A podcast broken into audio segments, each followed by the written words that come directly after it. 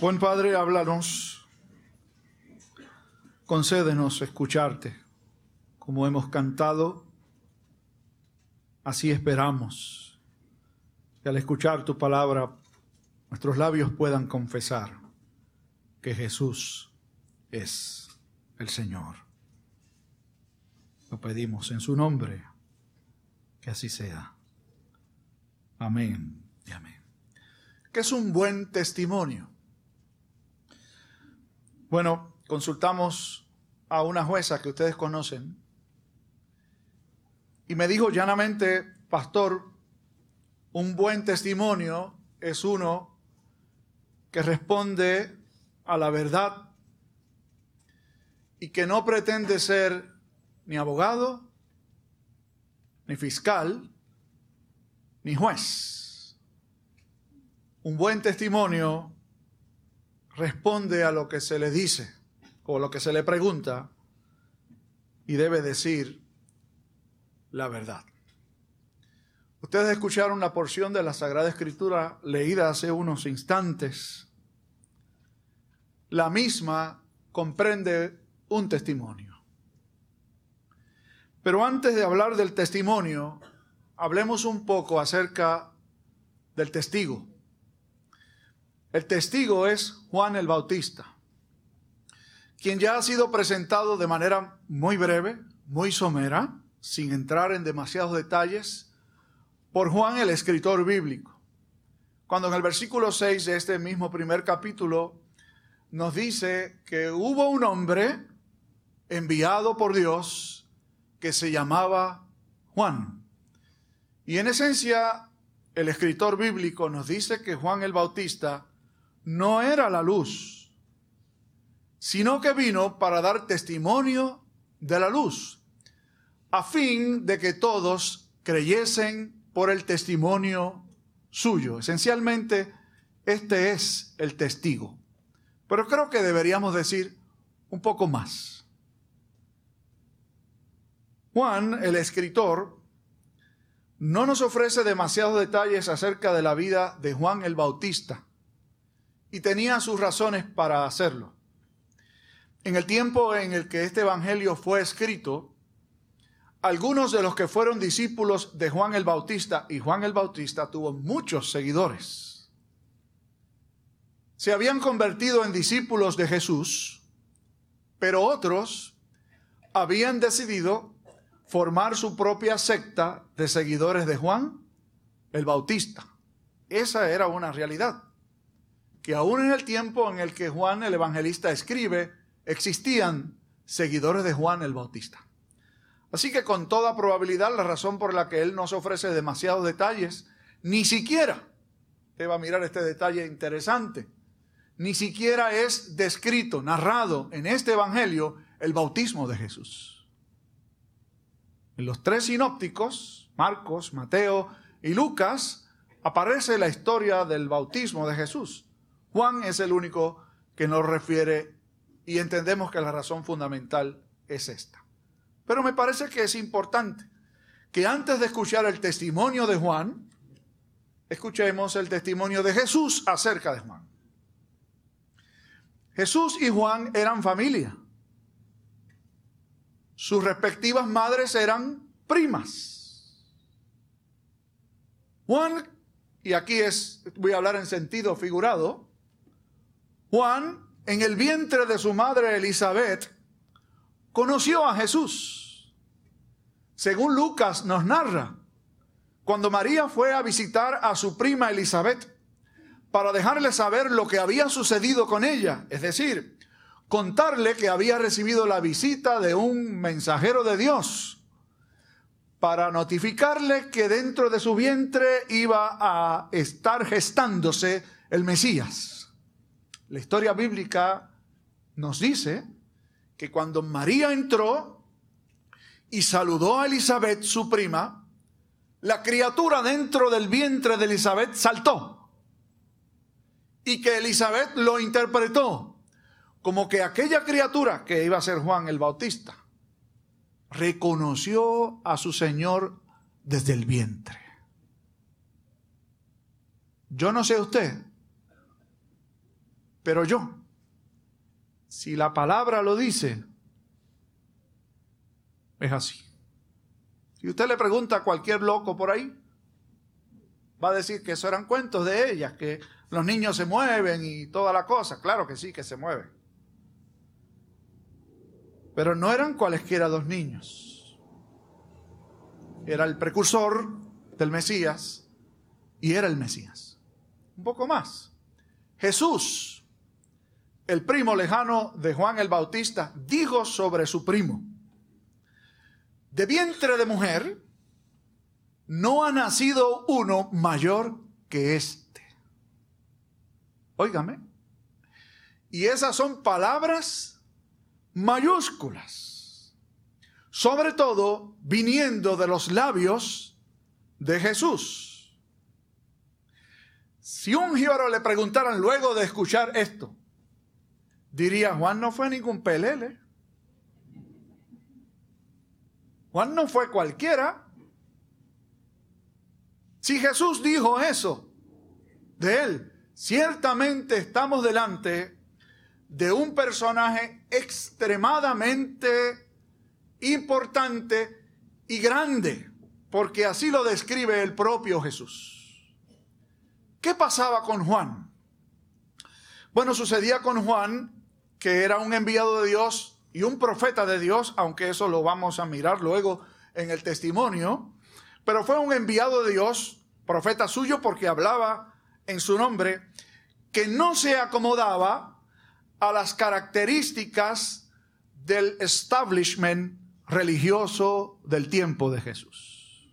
Eso en español es como decir que no tenía el aval del presbiterio. Que no tenían la bendición del cuerpo eclesiástico. Juan, de hecho, era tan fuera de lo ordinario que no llevó una vida religiosa como por ejemplo la llevó Jesús.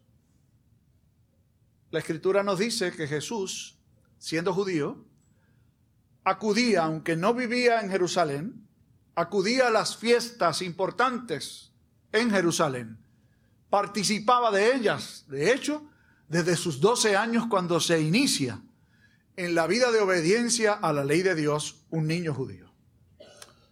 Juan no hacía eso. Juan desarrolló su ministerio lejos de Jerusalén. No iba a las grandes fiestas.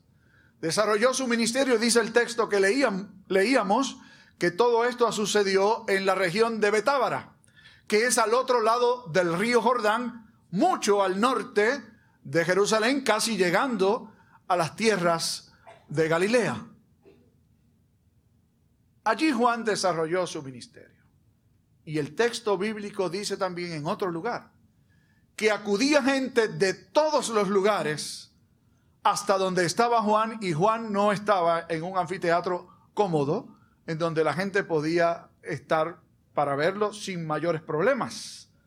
Juan desarrolló su ministerio en el desierto, a la orilla del río Jordán.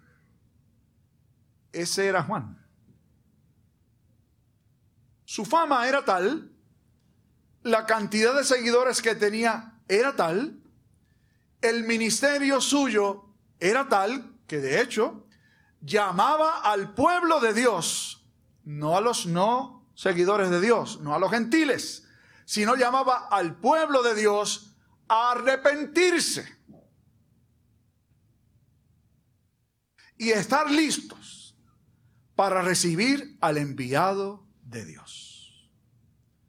A la luz del testimonio o del interrogatorio y el testimonio que se narra aquí, lo que debió pasar fue lo siguiente la gente que estaba o que tenía en sus manos el control del aparato religioso judío que estaban en Jerusalén, se enteraron de la fama que estaba ganando este hombre y que obviamente su fama y estaba en contra de la hegemonía de ellos como líderes religiosos. Así que hay que ver quién es este individuo. Por eso enviaron de Jerusalén hasta Betábara, sacerdotes y levitas. Dos grupos que estaban o que tenían en sus manos todo el aparato del sacrificio y de la adoración judía. Reciben instrucciones desde Jerusalén, que aquí se llaman los judíos, y van donde Juan a entrevistarlo. La primera pregunta fue, ¿quién eres? O básicamente, Juan la interpretó como, ¿eres tú el Cristo? ¿Por qué responde así Juan? Cuando le preguntaron sobre quién era, su respuesta inicial fue, yo no soy el Cristo. Pero no respondió, yo no soy el Cristo, como, como, cuando a uno lo van a entrevistar y piensan que uno es alguien sospechoso y uno dice, yo no fui. No es eso. Juan no está diciendo, yo no fui. Juan no está diciendo, yo no soy. El que ustedes piensan que puedo creerme ser. Yo no soy el Cristo. Y este yo no soy, en este contexto, del Evangelio según San Juan tiene una carga teológica muy fuerte. ¿Por qué?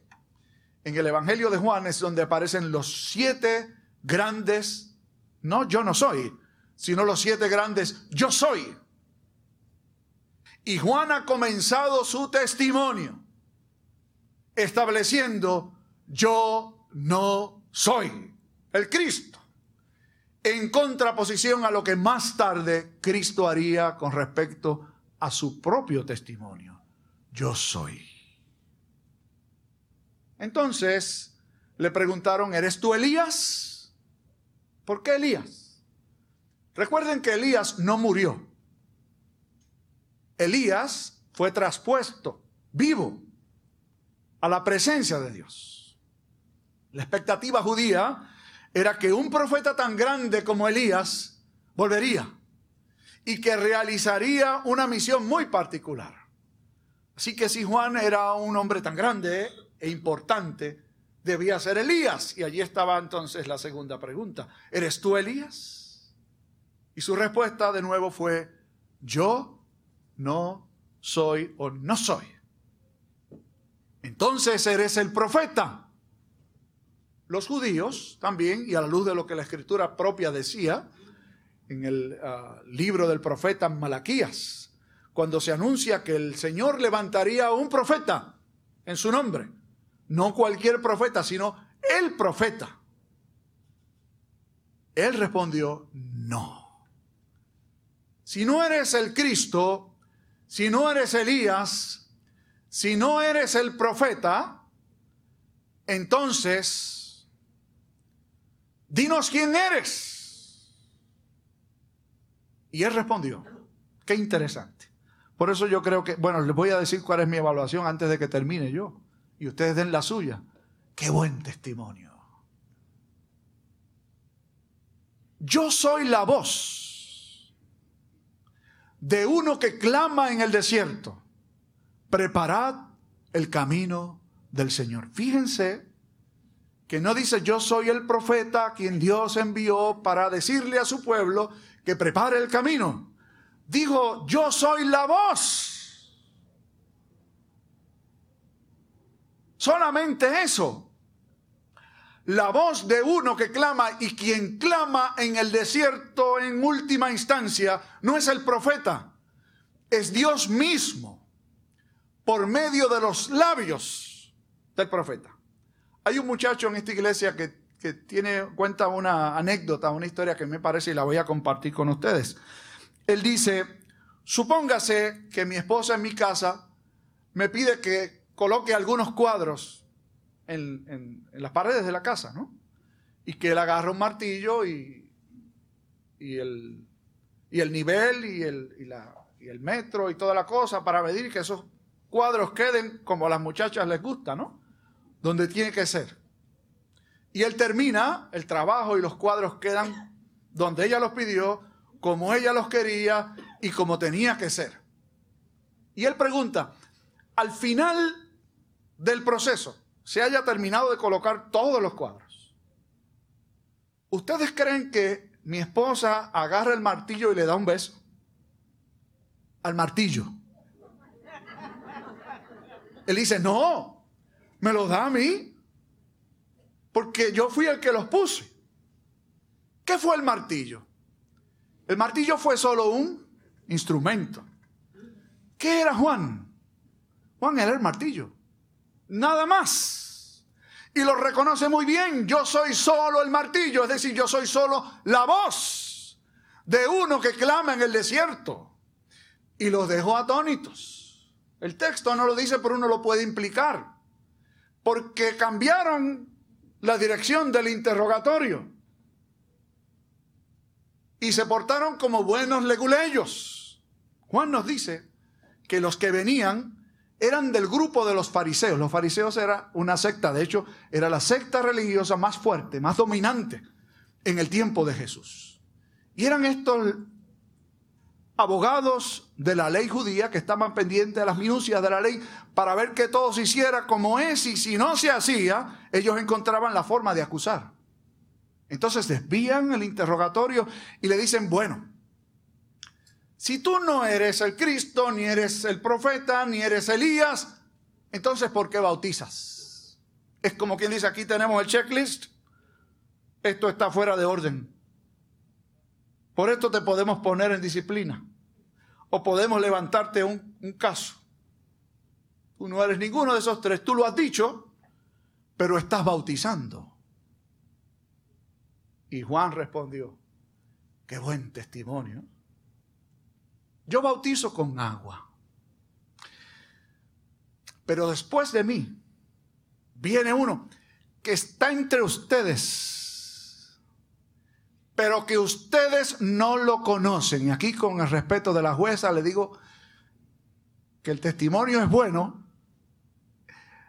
no solo porque dice la verdad, sino porque se las canta a los fiscales. Los pone contra la pared. Hay uno que es más grande que yo, que es antes de mí, de quien yo no soy ni siquiera digno de encorvado desatar la correa de sus sandalias. Y sepan que esa labor ni siquiera los esclavos la hacían. Era tan y tan y tan baja que se consideraba indigno para un esclavo asignársele la tarea de desatar la correa de las sandalias de su amo. Y Juan está tan bien y tan bien parado. Conoce tan bien y tan bien cuál es su rol. Conoce tan bien y tan bien cuál es el rol de aquel a quien él anuncia, que él dice, eso es lo que soy yo. Y ustedes. Y aquí me van a permitir decir cuál es mi opinión. Si fuera un jíbaro, como nosotros, era como si le hubiera dicho, y ustedes que dicen que saben, no saben nada. No lo conocen. Aun cuando está entre ustedes y no se refiere solo al hecho de que Jesús físicamente estaba allí porque Jesús merodeaba por aquellos lugares, sino porque la labor del religioso era ocultar en las escrituras para encontrar al Mesías. Y ustedes están buscando en un libro que no es, es básicamente lo que le está diciendo. Ustedes tienen aquí la evidencia y no son capaces de verla. Yo sí sé quién es. Y porque sé quién es, sé quién soy yo también. A un afamado director de orquestas en los Estados Unidos, un fanático suyo le preguntó una vez, de los instrumentos de la orquesta, ¿cuál es el más difícil de interpretar? Y él contestó sin pensarlo dos veces, el segundo violín. Y la persona que le entrevistó le dijo, ¿y segundo violín? ¿Por qué? Y él contestó, bueno, a mí se me hace muy fácil encontrar músicos que tocan el primer violín. Pero se me hace muy difícil encontrar músicos que toquen el segundo violín o la segunda flauta o la segunda trompeta. Cualquier instrumento que sea el segundo. Porque todos quieren tocar el primero. Todos quieren ser el más importante. Pero muy pocos quieren hacer segunda. Muy pocos quieren ir detrás. Muy pocos quieren estar tras bambalinas. Muy pocos quieren saber que nadie sepa lo que hacen. Ese es el rol de un testigo como usted y como yo. Tener muy claro que nuestra misión fundamental es llevar a la gente a mirar a Cristo, no a nosotros. Si nuestro testimonio por algún rato se ocupa de que la proyección de las luces esté enfocada en nosotros, se perdió. Ese no es un buen testimonio. Hoy somos invitados nuevamente a acercarnos a la mesa. Yo pienso que cada vez que un creyente se acerca a la mesa del Señor, debe hacerlo con una actitud de suma humildad. Si yo preguntara aquí, ¿cuántos merecen venir a la mesa? Yo espero que nadie levante la mano. Yo esperaría que ninguno se atreva a decir, Porque si yo hiciera esa pregunta, le diría, pues busque otro sitio donde le sirvan la mesa, porque esta no es. Esta es la mesa en donde el único grande es Cristo. Donde el único que merece honor, gloria y alabanza es Cristo. Es una mesa rodeada de pecadores, invitados por la gracia del Señor a que arrepentidos vengamos y digamos, Señor, yo no soy digno concédeme tu gracia. Yo no he ofrecido un buen testimonio, ayúdame a ofrecerlo. Guíame a ser, como Juan, un buen testigo, con un mejor testimonio. Que así nos ayude Dios. Padre amante, gracias. Tu palabra es viva y es eficaz más penetrante que toda espada de dos filos. Y logra su propósito. Creemos y te pedimos que así lo haga con nosotros. Y que nos acerquemos a esta mesa con el mayor sentido de humildad. Por Cristo el Señor. Amén.